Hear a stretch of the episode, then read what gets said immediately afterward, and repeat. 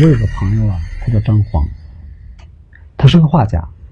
有一天呢，我接到他房东给我打来个电话，他房东告诉我，张黄失踪了。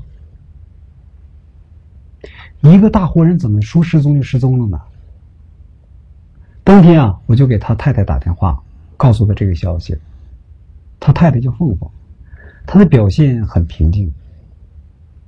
实际上说，凤凤是张狂的太太，已经有些勉强了，因为两年前啊，他们俩已经分居了。凤凤呢和另外一个男人生活在一起了两年了。当时的时候，张狂是又哭又求，但是呢，凤凤是一意孤行，坚决不跟他过。凤凤后来找的这个男人呢，比他大八岁，丧偶，他很有钱。那么听到这儿，我们就会想到凤凤是嫌贫爱富。实际上，我觉得并不是所有的有情人都能终成眷属，也不是所有的物质夫妻他都不幸福。相反呢，我们的张黄倒显得有些迂腐。为什么？他死死抓住那张结婚证不撒手，他坚决不同意离婚。但实际上那边啊已经生活两年了，成了事实夫妻了。这天晚上啊，我想，是不是跟凤凤一起生活的那个男的，觉得张黄是个障碍，把他给除掉了？怎么除掉的？混凝土浇筑、活埋、碎尸。我翻来覆去睡不着，我想第二天早上啊，我得报案。还没等我报案呢，这个凤凰就给我打来了电话，他说呀。青岛的一个宾馆给他打了电话了，这个宾馆呢叫鸿雁宾馆，是保卫部呃保安部给他打的电话，跟他说张黄啊在他们宾馆出现了，他是七月二十号住进去的，住进去之后呢，大家发现这个人不对头，怎么了？他疯了，人家让家属赶快来来领人，这妇人就跟我说。说那个张黄啊，就你这一个朋友，说你啊陪我去一趟嘛，我自己弄不回来啊。我说没问题，然后我就跟凤凤一起坐飞机去了青岛。我们到了青岛以后啊，到了鸿雁宾馆，那个保安呢领我们上了楼，我和凤凤啊就走上了张黄住的那个楼层，慢慢走进了他的那个房间。我突然听到后边扑通一声，我一回头。那个凤凤啊，晕倒了，我赶快过去我掐人中什么的，她苏醒过来了。我说：“凤凤，你怎么了？”他说：“没事儿。”然后我们就进了那个房间。进去之后，我看见张黄躺在床上，两只眼睛直愣愣的看着天花板，一言不发。他的脸色呀特别白。我就问他：“我说张黄，你认识我吗？”张黄不说话。我说：“张黄，你认识他吗？”我指了指那个凤凤，他还是不说话。我：“张黄，你怎么不说话呢？”这个时候，他依然看着天花板，他嘶哑的说了一句话：“你去问马吧。”这句话太古怪了。从这以后啊，不用问他什么，要不然他就不说话，要不然只有这一句。你去问马吧。几年前啊，这个我看过一篇小说，这个小说的名字就叫《你去问马吧》。他讲了一个非常恐怖的爱情故事。我和凤凤带着张黄回家，我们坐火车回去。在火车上，张黄呢缩在这个椅子的一角，蔫巴巴的睡着了，那样子挺可怜的。我和凤凤就小声的说话。凤凤说：“你知道我昨天为什么晕倒吗？”我说：“我好像知道。”凤凤说：“十年前啊，七月二十号，那一天是我和张黄的结婚的那一天。我们旅游结婚，就住进了青岛的这个鸿雁宾馆。当时呢，他们搞一个活动，这个活动就是。”在这儿度蜜月的新婚夫妻，他们呢赠送你一个优惠卡。这个优惠卡是什么意思呢？就是说，十年以后啊，你们还可以来免费在这地方住一夜。他走到那个楼层的时候，走到那个房间的时候，他忽然想起了一张优惠卡，他以为那个优惠卡早就丢了，没想到张黄至今还保留着那张发黄的优惠卡。然后，在他俩结婚十周年的这个纪念日的日子，他一个人来。当时车窗外啊是一望无际的那个油菜花，那颜色特别特别鲜艳，让人想哭。凤凤把张黄带回了这个这个他们居住的城市。张黄啊，他父母不在本地，没人照顾他，怎么办呢？凤凰就跟那个他现在跟他在一起生活的那个男人商量，那个男人叫柯利，他就商量。要把这个张黄啊带过来，跟他们一起生活。这柯利肯定不同意啊，非常不舒服。后来柯利就说：“说这样吧，说你给他租一个房子，然后呢给他雇一个保姆，这个钱呢我们出，让这个保姆啊照顾他。”凤凤到劳务市场跑了一圈，人一听说照顾一精神病，谁都不来。最后没办法，他们只能把张黄留下。那个凤凤就跟那个柯利说：“说你啊，把他当成我弟弟了。”柯利说：“嗨，我还是把他当成我弟弟。”这个别墅啊是两层，张黄呢住在楼上，柯利和凤凰啊住在楼下，还有一个保姆，保姆也在一楼。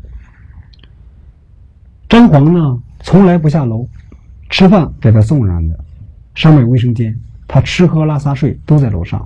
他也不出来晒太阳，谁都不知道他每天在干什么，因为凤凰啊没法总上去看它，因为还有颗粒在，它怕是颗粒啊心里不舒服，就很少上去去照顾它。就这样，三口人啊就在这个别墅里生活下来。有一天啊，颗粒不在家，这凤凰啊就悄悄的上了二楼，他要看看张黄在干什么。他走进张黄这个门，发现里头光线特别暗。那个窗帘啊，挡得严严实实的，然后打着一一盏小灯。张黄正在那画画。凤凤一进来，赶紧把那个画板啊就塞到床底下去了。这凤凰就问他：“张黄在画什么呢？”张黄转头看了他一眼，说：“你去问马吧。”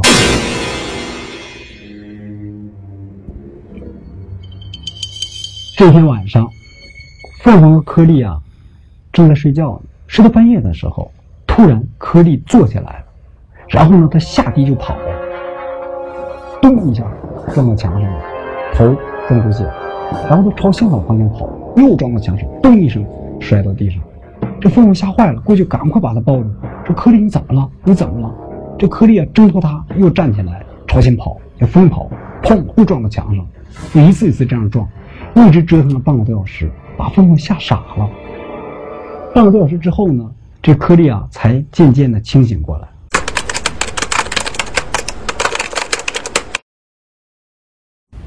凤凤就问他：“说颗粒，你别吓我，你到底怎么了？”颗粒就说：“我说我做噩梦了。”凤凤说：“你梦见什么了？”我说：“我梦见一匹一匹马。”一匹黑马，它在追我，我跑啊跑啊，我跑不动了，我就摔倒了。他就扬起他的蹄子，狠狠地踩我的脑袋，他要置我置我于死地。凤凰想起张皇说的那句话，他感到毛骨悚然。你去问马吧。又一天，又是睡到半夜，那颗粒啊，腾一下又过去了。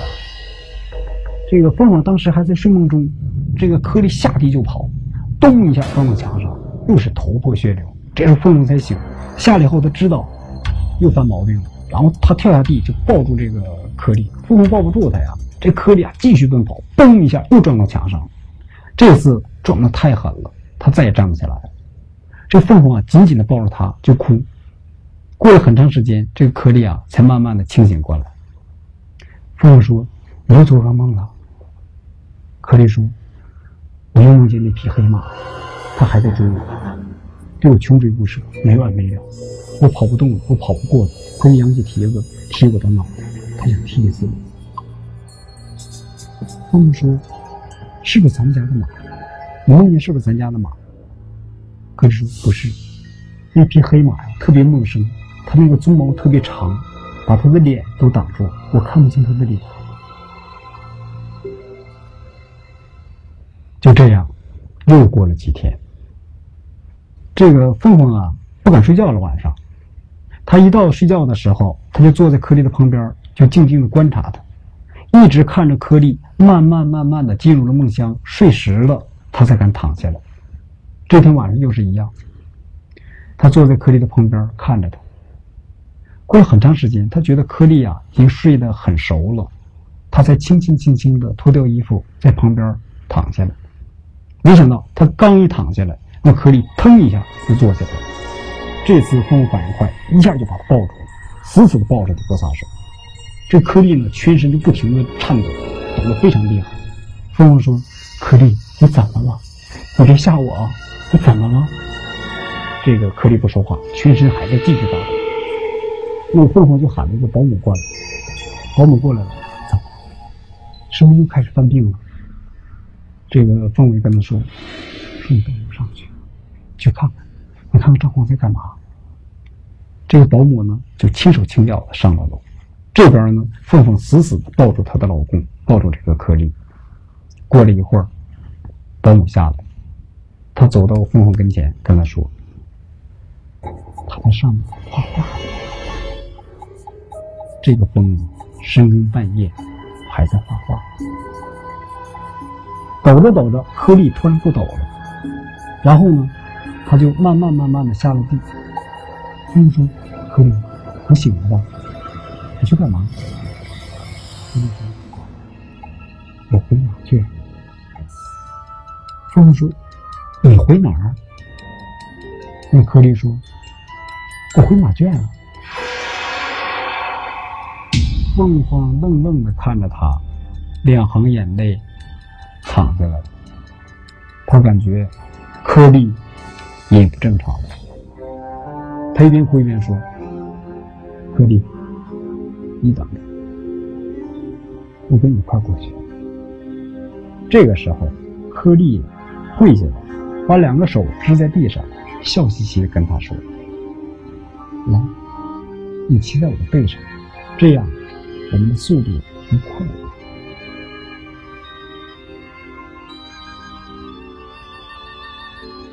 柯利疯了。这个别墅里头啊，生活着三个人，一个凤凤带着两个疯男人。保姆呢，后来回家结婚去了，也走了。这个凤凤啊，感觉到非常孤独。有一天呢，他呀上了楼，这个时候啊，张黄睡着了，他轻轻轻轻的走进去。他从床底下抽出三个画框，他看看这个疯子到底在画什么。他一看，全身一冷。那三幅画是什么？画的是三匹黑马，这个马鬃啊都特别长，挡住了马尾，而且那三匹马都是高高的扬起了他的蹄子，狠狠的朝下踩。这个疯子。天天在楼顶上作画，天天在画黑马。他画一匹黑马，颗粒子就在下边做噩梦，就满地疯跑。他画一匹黑马，颗粒子做噩梦，就满地疯跑。他再画，真的再跑。到底怎么回事？你是冤吗？实际上，事情是这样的。早在凤凤和颗粒他俩刚开始有那种男女关系的时候，张黄呢就发现了蛛丝马迹。可是呢，颗粒和凤凤并不知道。那个时候啊，张黄就跟踪过他们。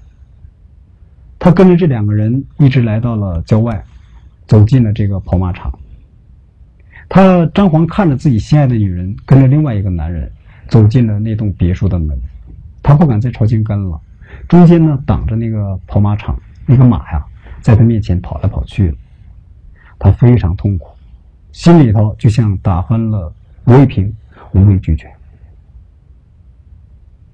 从那时起，那个马的影像就钻进了他的大脑里。他疯了以后啊，这个马又从他大脑里钻了出来，落在了花板上。那么还有一个秘密，就是在此之前，在那个颗粒没有疯之前，有一天呢，凤凰不在家，他就悄悄的上了楼。啊，当时他让保姆啊把那个张黄带出去了，带出去遛弯了。他悄悄的上了楼，他也想看看这个疯子天天在上面画什么。他也是从床底下抽出那三张画板，他一看，是三匹恐怖的黑马。